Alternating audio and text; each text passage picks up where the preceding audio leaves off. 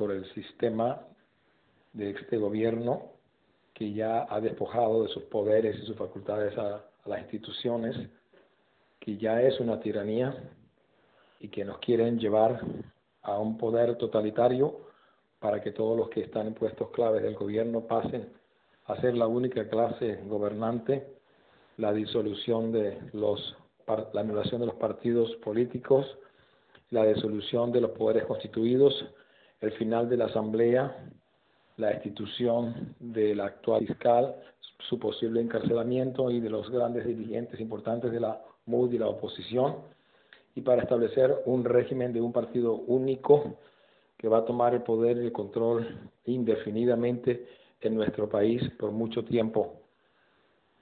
Desde aquí hasta el 30 de julio es deber sagrado de todo venezolano dentro y fuera de la patria dar el todo por el todo, pacífica y no pacíficamente, porque para grandes males, grandes soluciones.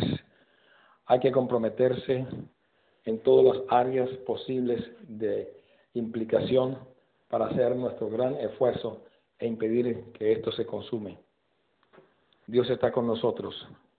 Venceremos. En este canal somos ahora unos 150 personas, llegamos a veces a 200, 300 cuando hay eventos importantes. Pero las grandes masas están fuera de información, no están al corriente de los planes perversos que se trae el régimen con este perverso proyecto de la constituyente. Así que vamos a informar a todo el país. Debe haber asambleas, foros, información masiva, porque la gente está apática, indiferente, porque no tiene ni idea de lo que se viene. O mejor dicho, de lo que podría venirse si continuamos así. Porque hasta ahora hemos hecho marchas, plantones y muchos tipos de manifestaciones pero el gobierno todavía está ahí y no ha salido con lo que hemos hecho, lo cual quiere decir que hay otras cosas que tienen que ser hechas, mucho más importantes y efectivas de lo que hasta ahora ha sido. La lucha apenas comienza y tiene que intensificarse en los siguientes días. Diálogos, entendimientos, y acuerdos nacionales para mejorar la situación no es el problema de fondo. Es verdad que hay que mejorar la economía, el estado de, salud y también la alimentación y la seguridad.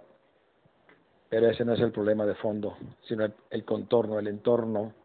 El problema de fondo es que este régimen le ha puesto fecha al establecimiento de un Estado totalitario, comunista, cubano en nuestro país, en el cual ellos están comprometidos con intereses internacionales de esta misma línea y con Cuba principalmente.